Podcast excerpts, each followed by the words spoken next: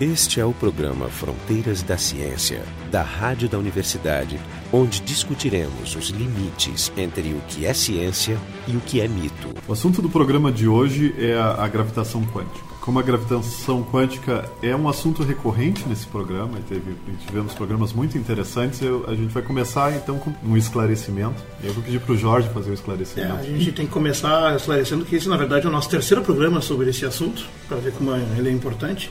Só que esse é o primeiro programa científico sobre esse assunto. Ou seja, a gente vai falar da ciência da gravitação quântica de fato. Como todos devem recordar, alguns mais ou menos traumatizados ou não. Nós fizemos em 1 de abril desse 2013 um trote educativo, por assim dizer, que se chamava Hermenêutica da Gravitação Quântica. Na verdade, nós utilizamos o título de um artigo do Socal dos, anos 90 que, que foi exatamente usado para desvendar os truques da linguagem do pós-modernismo. Era um trote também, um trote era um trote sério. também que deu certo. Era nosso... bem sério, porque foi uma publicação numa revista. E talvez tenha sido o nosso programa mais bem sucedido de todos. É a opinião de alguns. Em termos, não, em termos de crítica, realização pessoal também, nossa. Sim, foi um enorme é, prazer, é. e especialmente todos os gargalhados que nós editamos. E no, na semana seguinte, dia 8 de abril, nós publicamos então a análise, a dissecação desse programa, dissecando o espírito da proposta e, e mostrando a quantidade interminável de erros. Agora nós chegamos finalmente na ciência. Era importante falar. Porque alguns podem pensar que, que o título gravitação quântica, expressão, é uma invenção aleatória, apenas para dar um ar científico, que é exatamente o que os pós-modernos fazem no seu discurso. Colam palavras randomicamente e dão a impressão de ter um conteúdo. Só que existe a gravitação quântica. Então, o nosso debatedor aqui, o nosso convidado é o Marcelo Disconzi, ele é professor assistente na Universidade Vanderbilt, nos Estados Unidos, em Nashville. Para debater com ele, o Jorge Kilfield, que vocês já ouviram, o Jefferson Orenzon e eu, Marco Idiarte. Então, o Jeff... Como o Jorge disse, né, a gravitação quântica ela parece uma união de, de duas palavras. Por um lado, a gente tem a, a, mecânica quântica, que é uma teoria probabilística, que se aplica à escala, à escala atômica ou, ou escalas menores. A segunda palavra, que é a gravitação, então se, se refere à relatividade geral, que é uma teoria da gravitação, que se aplica a um, a um extremo oposto, de grandes massas. Então, eu queria que tu explicasse... Universo, né? Quando a gente fala em gravitação, a gente até pensa em cosmologia. Claro, é uma, é uma outra escala é, completamente... Então, Marcelo, eu queria que tu nos, explicasse o, o que, que é a gravitação quântica. Como tu bem colocaste, nós temos essas duas teorias, que são as teorias, são os pilares da, da física moderna, a teoria do Einstein de gravidade e a mecânica quântica que descrevem regimes muito diferentes né, do, do, dos fenômenos físicos que a gente observa. A teoria do, do Einstein, a gravidade, tem, em princípio, ambas teorias têm que descrever qualquer fenômeno na natureza, mas o, o limite onde esses fenômenos se tornam relevantes são diferentes. Então, por exemplo, pega um átomo, a massa do átomo é muito pequena comparado com a massa do Sol, por exemplo. Então, como a gravidade é uma coisa que tem a ver com, com a quantidade de massa do, do, objeto, ela é extremamente relevante no Sol, mas não, mas é uma coisa mais desprezível no átomo. No átomo tem outras forças que operam, né? A força eletromagnética, a força fraca, a força forte. E essas outras forças são muito mais relevantes, são muito, são forças muito mais fortes, por assim dizer, Sim, para aquele do, tamanho, naquela, na, escala. naquela escala. Então, a mecânica quântica não inclui a gravidade, entende? É uma coisa que é, é desprezível. Por outro lado, os fenômenos quânticos são fenômenos fenômenos que são uh, relevantes em escalas muito pequenas dentro do átomo. Então, por exemplo, em mecânica quântica a gente tem esse fenômeno de tunelamento, não é? Que, que tem uma, por exemplo, tu pode ter partículas subatômicas e partículas atômicas que probabilidade de atravessar barreiras de potencial uma maneira que não é permitida na física clássica. É uma ilustração que o pessoal usa muito seria uma pessoa capaz de atravessar uma parede. Exatamente, essa seria, essa então, seria a ilustração. Isso no nível atômico seria essa barreira de potencial. Né? Então, se, se, tu calcular qual é a probabilidade, né, como o Jefferson falou, a probabilidade de mecânica quântica, a mecânica quântica é sempre probabilística. Se tu calcular a probabilidade de uma pessoa atravessar uma parede, é tão minúscula que não se observa. Por isso que não se observa. É uma, é uma coisa assim absurdamente minúscula. Mas a probabilidade desses fenômenos em escalas uh, atômicas e subatômicas não é tão pequena. Então, esses fenômenos realmente são observados em laboratório. O, o, o, átomo ele consegue atravessar as paredes, as paredes, as paredes equivalentes dele. Exatamente. Portanto, como, como falei, os fenômenos da mecânica quântica se tornam menos e menos relevantes quanto vai para escalas de massas maiores e maiores. De outra forma, os fenômenos gravitacionais se tornam menos relevantes quando a, as massas começam a diminuir em escala, que são massas muito pequenas. Então é como se é como se a teoria da natureza é uma teoria que num limite ela é a gravitação Isso. e no outro limite ela é a mecânica quântica. É, exatamente. Mas a separação baseada essencialmente na massa. É, Massa e energia. Massa né? e energia. ma- massa, energia e, e- e também. Escala de escala, tamanho. escala de tamanho. São os regimes. Sim, eu, eu Só que o, eu- o que eu entendo é que, a- que hoje em dia a gente tem duas teorias muito bem sucedidas, mas elas são incompatíveis. Exatamente, é, Uma é- não dá na outra no limite certo. Exatamente, esse é o ponto que agora se a gente explica essas duas teorias, mas a gente imagina que o universo tem leis universais, tipo, por exemplo, isso imagina, por exemplo, química, né? A gente supõe, né, e, e tem, tem argumentos bons para para acreditar que todas as, as- as leis das- da química são, no fundo, derivadas de leis físicas da, da mecânica quântica. Então, quando alguém fala nos orbitais do, do, do átomo, coisa assim, em princípio, tu pode derivar tudo isso da equação de Schrödinger, que é a equação fundamental da mecânica quântica. Então, as leis da química não são, digamos, leis novas, elas são, digamos, simplesmente Derivadas. são derivadas, manifestações. Sim, ah, toda a química sai das equações da mecânica quântica, Isso. basicamente. Mas, no caso, como o Marco estava falando, no caso da gravidade e mecânica quântica, são realmente leis diferentes. E então a gente não, a gente, a gente não sabe como colocar esses dois, essas duas teo- teorias junto num mesmo formalismo. mesmo formalismo coerente, né, com que um único sistema de, de leis físicas, de uma única teoria, que no limite de pequenas massas se dê a mecânica quântica e no limite de massas muito grandes dê a relatividade geral. Então a gravitação quântica seria a teoria que unificaria essas duas coisas, né? Seria uma teoria Mas aí também uma coisa que eu estava dizendo, que é para contextualizar, na verdade, a maioria dos fenômenos eh, físicos na, na história, assim, eles podiam ser sempre bem descritos ou pela mecânica quântica ou pela relatividade geral, sem necessidade de ambos. Né? Esse é um fato. Então, não só ele vai espelhar, espelhar digamos, a... Ok, é interessante buscar a unificação pela beleza ou pelo interesse de ver se é possível, mas também a, a maioria dos fenômenos não exigia essa. Então, era mais um interesse, digamos, abstrato. Sim, mas Mais existem, dif- existem fenômenos. Porém, exato, existem alguns fenômenos que, que puxam essas necessidades. Eu, eu não sei se começa, mas assim, por exemplo, falando em singularidades na, na astrofísica, na, na- Sim. Eu acho que quando tu olha a astrofísica, olha Aí tá cheio de cosmologia, problemas, tá cheio né? de Claro, porque, problemas que porque as aí tu está juntando os, os dois limites. Tu está pegando o limite do muito massivo acontecendo grande. num espaço muito pequeno. Pois é, no Então caso, a a escala singularidade de é muito, tamanho. muito menor que um átomo. Claro, é né? a singularidade. Tu está numa escala de tamanho pequena O que, que é a singularidade? Por, por bem do nosso ouvinte. Um dos objetos mais, mais interessantes que aparecem em relatividade geral são buraco ne- buracos negros. Então, esse, é, um, é, digamos, é, o, é o protótipo do que é uma singularidade. É O um, próprio Big Bang também. o próprio Big Bang também. É uma, é uma região do, Singularidade das singularidades. é uma região do espaço-tempo que onde tem uma- uma quantidade de massa muito grande concentrada numa região do espaço muito pequena, como, como o Jorge falou, assim, menor que a escala de um átomo. Nesse regime, a, a densidade é muito grande, então tem muita massa, então rela- gravidade é importante, massa também é muito pequena, então mecânica quântica é importante. Então as duas coisas têm que ser colocadas juntas. E vai mais além, o fato é que na, naquele regime, as equações que descrevem a realidade geral, elas eh, meio que perdem o sentido. Elas não funcionam. Não, elas não funcionam. Então, Ambas ficam capengas nesses. isso. Uma pergunta sobre a, sobre a escala. Né? Tu disseste que numa escala menor do que a escala do átomo, mas na verdade é uma escala muito menor do que a escala Estamos do falando átomo. né? qual é essa escala que é a constante de Planck. Né? Não, a escala de Planck. Escala de Planck. Seria algo da, da ordem de 10 a menos 33 centímetros. Então, 10 a menos 33 centímetros. Isso, então seria, seria uh, 0.33 Zero. zeros. é, é, Quando se fala em buraco negro, em geral a gente pensa no horizonte dos eventos, que é muito maior do que, o- Isso, do que isso. a singularidade. Né? Mas a, a massa está realmente concentrada nessa distância nada. É, exatamente. De O, nada. o- o horizonte de eventos é simplesmente a região da qual, se tu passar, tu não consegue jamais escapar. Tu vai né, inevitavelmente cair nessa singularidade. Sim, mas a singularidade. Onde as leis da física são outras. E, a- e o horizonte dos eventos pode ser grande, né? Pode, pode ser grande. Pode, ser bastante grande. O- a singularidade não, ela é dessa, dessa, dessa É. escala de É, 10 a menos é, 33 É, metros. tem, tem um, um pequeno detalhe. Menos 33 metros ou centímetros? centímetros. Centímetros. Tem, tem- tem um pequeno, pequeno detalhe aqui que, que, que- que é mais técnico, mas é que a singularidade, a gente imagina como se fosse um ponto, mas na verdade ela não é um ponto. Entende? Quer dizer, o- os regimes onde a gente fala são, são dessa ordem, de 10 a menos 33, mas a singularidade, ela, na verdade, ela tem que ser imaginada como uma, um- é uma coisa até difícil de imaginar, como uma, uma superfície no espaço-tempo. Porque quando tu atravessa o, o, o horizonte de eventos, existe uma, uma digamos, as coordenadas de espaço e tempo elas, elas, elas, elas, ah, se invertem. Então aquilo que seria ah, espaço passa tempo, ser tempo, aquilo que seria tempo passa a ser espaço. Né? Existe uma, uma inversão das coordenadas. Ah, isso é muito interessante. É. E então, em- então a gente imagina assim, a singularidade como, como um ponto, mas na verdade é um objeto extenso, é, mas é, é, é difícil, a gente consegue descrever matematicamente, mas é muito difícil de, de, de imaginar o que seria. Então, quando, quando fala nessa, nessa escala de 10 a menos 33 eh, centímetros, está falando o que exatamente? Está falando na, na escala em que os fenômenos gravitacionais e quânticos são ambos relevantes. E claro que para te acessar essa, essa escala, ordens de grandeza maior do que a que a gente tem acesso hoje mesmo, nas máquinas mais, mais potentes, como, Isso, como a isso. LHC. Por isso a dificuldade em acessar experimentalmente eh, ou até testar essas teorias. Exatamente. Basta ver o que eu estou gastando para achar as últimas partículas. Né? Isso, isso. 7,5 bilhões de euros. Tem que ter na cabeça. O custo.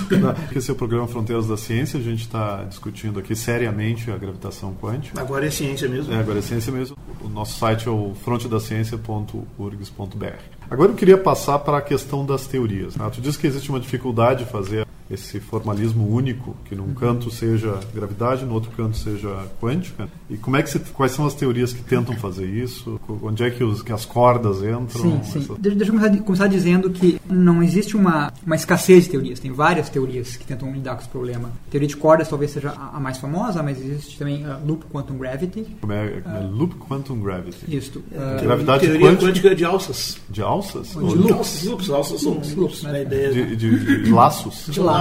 Laços. Mas Mas já, o que, termo- já que são pequenos, são lacinhos. Né? É, Lacinhos. Mas a, é, né, que em química quando se usa loops, se fala em alça. É, Ah. é essa mesmo. Pois é, existe uma, existem te- teorias de, de chamadas triangulação dinâmica, existem propostas baseadas no que é chamado do princípio holográfico, que, que é, é relacionado com cordas, mas Esse programa está ficando muito parecido com aquele outro de gozação, né? Pois é, esse é um dos meus medos, que as pessoas não conseguissem diferenciar os dois. É, Vai ser que- um novo teste. Não, então a gente tem que repetir É, e ressaltar que esse é o certo e esse é, o nome. É, é que várias palavras a gente usou também. né? É, mas aí tu tá falando que tinha teoria. É, então tu tem todas, todas as teorias, eh, todas elas têm aspectos interessantes, né, que realmente mostram como a gravidade quântica deveria se comportar, segundo essas teorias. Mas, primeiro, nenhuma delas foi confirmada. São todas teorias que estão no sentido bastante longe de serem confirmadas. É isso que o Jefferson estava Pelas falando. razões que o Graf falou, é muito difícil a gente fazer experimentos, né? De, o- se tu fosse construir um, um acelerador capaz de chegar a essas energias, seria da, da ordem do tamanho da galáxia, mais ou menos. Mas eles são, em princípio, possíveis. São, são possíveis, possíveis, mas provavelmente por testes indiretos, né? Então aí a, a grande, a grande fronteira experimental nesse sentido é a cosmologia, porque a gente espera que vários fenômenos que aconteceram no Big Bang, onde esses fenômenos de gravidade quântica Eram importantes. são relevantes, ou seriam relevantes, a gente espera que, digamos, eles tenham um, um fingerprint, né? uma assinatura que a gente possa observar hoje, né? Pois é. Quer dizer, o experimento foi feito e a gente só tem que coletar os dados, que é Coletar diferente dados, do mas- caso dos aceleradores, que a gente quer fazer o experimento e coletar os dados. Isso quer dizer que o que a gente tem que fazer é só coletar os dados, porque o experimento já foi feito na escala do universo. Mas voltando um pouco atrás, assim, toda a teoria ela começa por motivação própria, estética, de, de juntar mais coisas para tentar, inclusive tem uma aspiração antiga, né, de da grande unificação de todas as Isso, teorias isso. das interações, que é dos anos 30 lá, os positivistas lógicos, inclusive, se entusiasmaram e apoiaram muitos físicos que quem trabalhavam na época, se falava muito disso, até tinha um- uma revista publicada com esse nome, Unification, se chama, né? eu tenho um exemplar até. E é, é, mas assim, eu já vi em alguns lugares que, que a gravitação quântica é uma teoria unificada, ela é chamada teoria de tudo, inclusive, né? É Isso não sei se são É, é, sinônimos humanos. tem, tem, tem- tem uma distinção, às vezes um pouco confuso, porque são, são dois problemas diferentes. A gravitação é. quântica é a quantização da gravidade. Né? Ah, Ou seja, é. tu pode pensar que é um, um formalismo onde a- a- as leis da mecânica quântica e da relatividade geral coexistem de forma harmoniosa. Isso Isso, que a a gravidade quântica seria uma coisa um pouco mais modesta, o objetivo é explicar, digamos, o comportamento quântico no campo gravitacional. Seria não, não sei se eu diria modesta, mas é uma coisa diferente. Porque perto de unificar tudo, né? Não, mas a unificação, a unificação seria, digamos, colocar. A gente sabe hoje que, que, que várias das forças que a gente tem, por exemplo, a força elétrica, a força magnética ah, e a força fraca, que é a, força que é responsável pelo decaimento radioativo, é, são apenas ah, aspectos diferentes de uma mesma força, né, que é a força é, elétrofraca.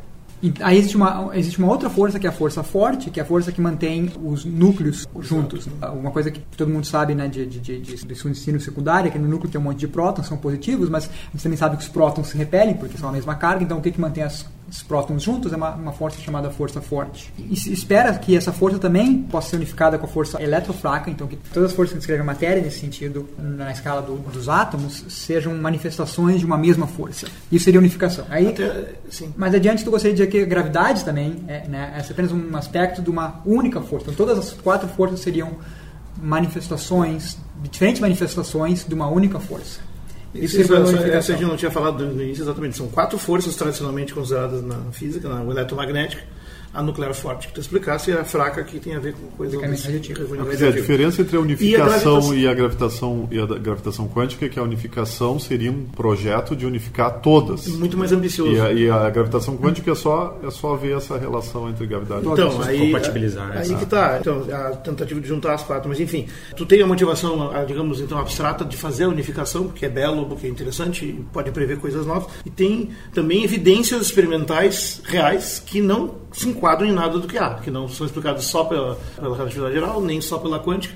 Que fenômenos além da singularidade, que é um fenômeno um pouco abstrato também. Né? Sim, sim. Então, talvez o grande exemplo seja seja a aceleração do universo, né, que é, um, né, que é um dos, dos, grandes, uma das grandes descobertas dos últimos, dos últimos anos aí.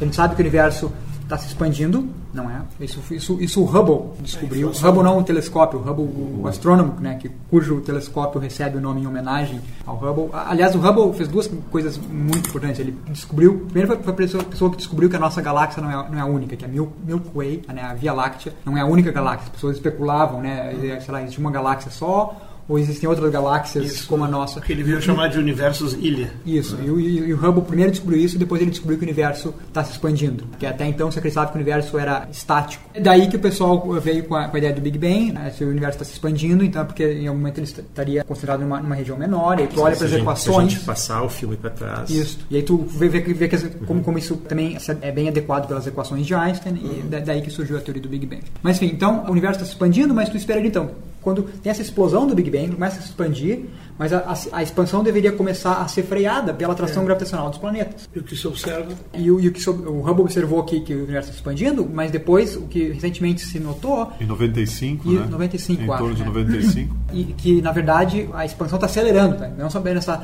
tá se expandindo, mas a taxa de expansão está é tá ficando maior. Como se a explosão continuasse, né? Como se tivesse alguma coisa, algum combustível que continuasse Ou queimando. Seja, como se ao invés de atração entre essas massas, houvesse uma espécie de repulsão. repulsão. Existe alguma coisa compensando. E com a repulsão, uma coisa nova aí. Porque fora a eletromagnética é. não tem. Exatamente, mas poderia chamar de uma antigravidade, digamos. É alguma Bom, coisa tipo assim, que, né, que vai contrário à gravidade. A gravidade atrai essas massas, tu tem essa outra, esse, outro, esse outro fenômeno misterioso que, que, que repele. Mas o, os físicos não, não chamam né, de, de, de antigravidade, né? Eles, uh, talvez pra, porque a palavra tem sido muito usada já, erroneamente usada. Então é, isso é chamado de, de energia escura. Se chama de energia escura porque se tu olha para as equações que os modelos cosmológicos uh, utilizam, esse fenômeno seria o equivalente de uma pressão negativa, que é uma coisa que não é difícil de imaginar, mas é uma pressão negativa. E a questão é que quanto que é uma coisa é um fenômeno que, que, acumula. Por exemplo, você tem duas, duas massas Aí tem uma, tem uma região do espaço entre elas, onde essa energia escura existe, e elas começam a, a elas estão se expandindo, mas quanto mais espaço tem, maior a expansão. Ou seja, quando elas se afastam, o espaço entre elas fica maior. E é preenchido pela, é preenchido energia. pela energia escura, não é? E aí tu tem, digamos, a expansão aumenta. Então vai, fica aumentando fica, sempre. Fica acelerando sempre. Aí fica acelerando. O, tu está dizendo a, então a, que existe um efeito que quanto mais diluído for o universo, mais forte é o efeito. A gente não, não pode falar nisso nesse programa. é, não, mas, mas, mas que... digamos, está se tentando explicar dados empíricos. O interessante é que, que é uma forma de energia e pela, pela teoria da relatividade, energia e massa é a mesma coisa. Então quando tu vai calcular, vai, vai estimar a massa do universo, a massa total do universo. Né? Tem, a, tem a massa que é, que é devido aos planetas, estrelas, etc. Uh, ah, a massa que é, que, que é devida à energia escura. E aí tem uma, uma outra massa que é chamada de matéria escura, que não é a mesma coisa que energia escura, que aparentemente é uma massa, no sentido usual não, da palavra, mas que interage apenas com a gravidade, ou seja, então não, ela não interage com a força magnética. Então, a não, as outras três forças ele não liga. Então a gente não consegue detectar a presença Talvez interaja com, com, as outras três, com, com, com, a força fraca, mas não, não, mas não, não, não tem luz, entende? Então é uma coisa que tu não consegue ver. De longe, pelo menos. Mas a gente consegue detectar pelos efeitos gravitacionais, né? Tu olha para uma, tu olha para um aglomerado de galáxias ou de estrelas, aí tu vê pela luminosidade disso qual a massa que deveria compor esse sistema. Aí quando tu observa os fenômenos gravitacionais, tu vê que tem, muito mais massa. Uhum. os movimentos da nossa galáxia. É. Então, e, e, e, a questão é que a energia escura é quase, quase que 70% da massa total do universo e a matéria escura é quase que 30%. Então tem só uns, uns pinguinhos. uns 4, 5%. 4, 5% que, é, que é realmente devolve, a matéria. Nos devolve uma, um, sentido de humildade, né? Yes. Isso significa que a gente tem muita coisa que a gente não sabe. Então, as, as, os fatos empíricos que não têm explicação dentro das duas grandes teorias clássicas são as singularidades, a matéria escura e a energia escura, que são elencadas e as suas diferentes manifestações. A matéria escura tal, talvez, tal, talvez tenha uma explicação mais, uh, mais, uh, mais, simples. mais simples, mas a, a energia escura, a, a, melhor, a melhor hipótese que a gente tem é que ela é, corresponde ao que chama de, chamado de energia de vácuo. Ou seja, quando tu olha para o vácuo, o vácuo não é exatamente vácuo, o vácuo tem uma energia. E a ideia é que é... o vácuo, depois da mecânica quântica, ele passou a ser uma coisa muito rica. Né? Exatamente. Voltamos ao mar de Dirac? Mesmo que tem apenas espaço vazio, sempre existem os campos, que são os objetos fundamentais uh, em física. Que né? tem materialidade física. Por exemplo, quando tu pensa, quando tu pensa uh, uh, num elétron, o que, que é um elétron? Um elétron, a gente já sabe desde os anos 20, né, pela mecânica quântica, não é uma partícula, não é um ponto, mas hoje em dia a gente entende que o elétron é uma, uma excitação de um campo que é o campo do elétron. E aí o ouvinte pode pensar no campo eletromagnético, uma, versão, uma coisa mais, mais, mais bem conhecida do público em geral. Você tem um campo eletromagnético no qual se propagam ondas de luz. Mas tem outros campos, por exemplo, para cada partícula existe um campo. Então o elétron, é, existe o campo do elétron e excitações nesse campo são os elétrons. Tem os elétrons são, digamos, lumps, são uh, bumps de energia se propagando no campo do elétron. Então o vácuo não é não, não, não é não é algo praticamente sem nada. É, é, os campos estão sempre lá. E esses campos têm energia. Então no vácuo existe energia. A energia, quando tu tenta, tenta estimar qual é o efeito dessa energia, né, da, energia de, de vácuo, tu tenta calcular isso, comparar com o que a gente observa devido a essa aceleração do universo e tu, tu, tu chega uh, a um erro, tu, tu compara o, o, cálculo com a observação e é um erro da ordem de, de 120 ordens de grandeza. Ah, então, pequenininho, né? Mas então, 120 assim, ordens de grandeza. É, 10 na 100. Mas o ponto é que quando tu faz esse cálculo, tu está tu tá, digamos, chegando aos limites aonde tu sabe que os efeitos da gravidade quântica se, são desprezíveis. Ou seja, para compensar esse erro enorme, tu realmente espera-se que tu tem que trazer isso, a, a, gravidade quântica. Né, pra, é, isso está nos limites da tua teoria. Até para voltar um pouco atrás, ok, tem uma série de evidências é, que exigem uma teoria que as cubra. Esses vários modelos supõem que cubram esses novos fenômenos além dos anteriores. A minha pergunta é a seguinte, então, o que, que alguns desses modelos fazem previsões de coisas novas e alguma delas já foi achada, ou eles ainda estão para ser demonstrados sua aplicação no, no novo e outras coisas? Deixa eu complementar a pergunta. Então, tu, tu, tu tinha dito que existem várias teorias uhum. de gravitação quântica, deve ser da ordem de 15 teorias, mais ou menos. Então, eu também queria saber o, o que, que essas teorias têm em comum, o que, que, elas, o que, que elas compartilham, o que, que sobra de, de consenso, o que, que todo mundo considera. Por exemplo, a gravidade ela é, é quantizável. Toda, todas as teorias da gravitação quântica consideram que a gravidade é é bom, quantizada. Elas vão ter que todos explicar os mesmos fenômenos. É, é, mas talvez elas compartilhem algum conjunto mínimo de, de suposições ali. Não sei, tu trabalha especificamente sim. em teoria de cordas. Né? Sim, sim, mas, uh, bom, uh, primeiro tem problema de semântica, né? quando a pessoa fala em, em, gravidade quântica, a gente imagina que são, são teorias que, claro, supõem que a gravidade é quantizada, mas existe, claro. existem físicos que frente uh, a, a, aos uh, as falhas né, que a gente teve até hoje de produzir uma teoria que realmente uh, uma teoria da gravidade quântica que, que, que, explique todos os fenômenos e que possa fazer previsões que sejam né, observáveis com né, experimentos Muita, muitas pessoas começaram a questionar que talvez a gravidade não a gravidade seja muito diferente das outras forças né, ela não seja quantizada. O que seria o que seria extremamente know, estranho, porque... Não, isso seria, seria uma, essa afirmação diz que não haveria unificação nunca. Que, seria, que não haveria unificação nunca, do, O universo tem, do, tem do, duas realidades, uma que é quantizável, outra que não é quantizável, isso, e tu mas, não consegue... Mas, mas claro que isso, isso, isso não resolve os problemas, porque daí tu teria que explicar como é que, por exemplo, como é que como é que o universo funciona com esses dois conjuntos de leis diferentes. É, bom, então é? que ver que também as leis são humanas. Nós, nossos cérebros produziram tentativas de interpretar o mundo e o mundo já estava lá esperando. Sim, né? sim. Não é que o mundo vai obedecer o que a gente deseja, mas é uma aspiração nobre, porque na verdade a gente tem a esperança de que, que as duas coisas convirjam, que haja um isomorfismo. Né? Uhum. Uh, mas, só, as, só, mas só porque respondendo a tua pergunta, então, uh, então digamos, deixando, deixando de lado uh, essa possibilidade, aí, digamos, as teorias de gravidade, de gravidade quântica que, que a gente tem hoje em dia, a elas concordam muito pouco, além do fato de que elas concordam que a gravidade tem que ser quantizada. Uh, talvez um dos poucos fenômenos que não é universal, mas que uh, é, não vou dizer aceito, mas é uh, bem visto em, em, num espectro amplo dessas teorias, é a ideia desse princípio holográfico, né? que talvez que seja possível descrever o universo, que existe um isomorfismo, para pegar essa palavra, entre teorias uh, de, de, uma certa dimensão, por exemplo, uma teoria de, de, de não, quatro dimensões, que seria uma teoria que inclui gravidade, isso seria completamente correspondente a uma teoria, digamos, de três dimensões sem gravidade. Ou seja, aí que as duas descrições seriam completamente equivalentes. Por isso que é chamado de princípio holográfico, porque imagina, imagina como um, uma projeção. Um, uma projeção, né? Porque imagina que tem uma, uma quatro em 3D. Isso. É, isso ele deve deixar o pessoal aula mística e pós-moderna ah, com sim, água sim. na boca, né? No universo holográfico estamos vivendo uma grande mentira, a realidade é, não existe. Uh, mas tipo, uma das consequências que isso teria, se, se, se, se isso, se isso uh, for verdade, tipo, a gente realmente não sabe o que, que é a dimensão do espaço-tempo, né? Porque se tem, se tem duas discussões completamente equivalentes, né? Uh. Tu realmente não pode dizer o que, que é. Ainda não compreendemos tudo. Eu queria chamar a atenção para um aspecto diferente. Né? Uma, um ponto que a gente volta e meia acaba voltando aqui nesse programa é o problema da demarcação. Uhum. Né? O, o, que é ciência e o que não é, não é ciência.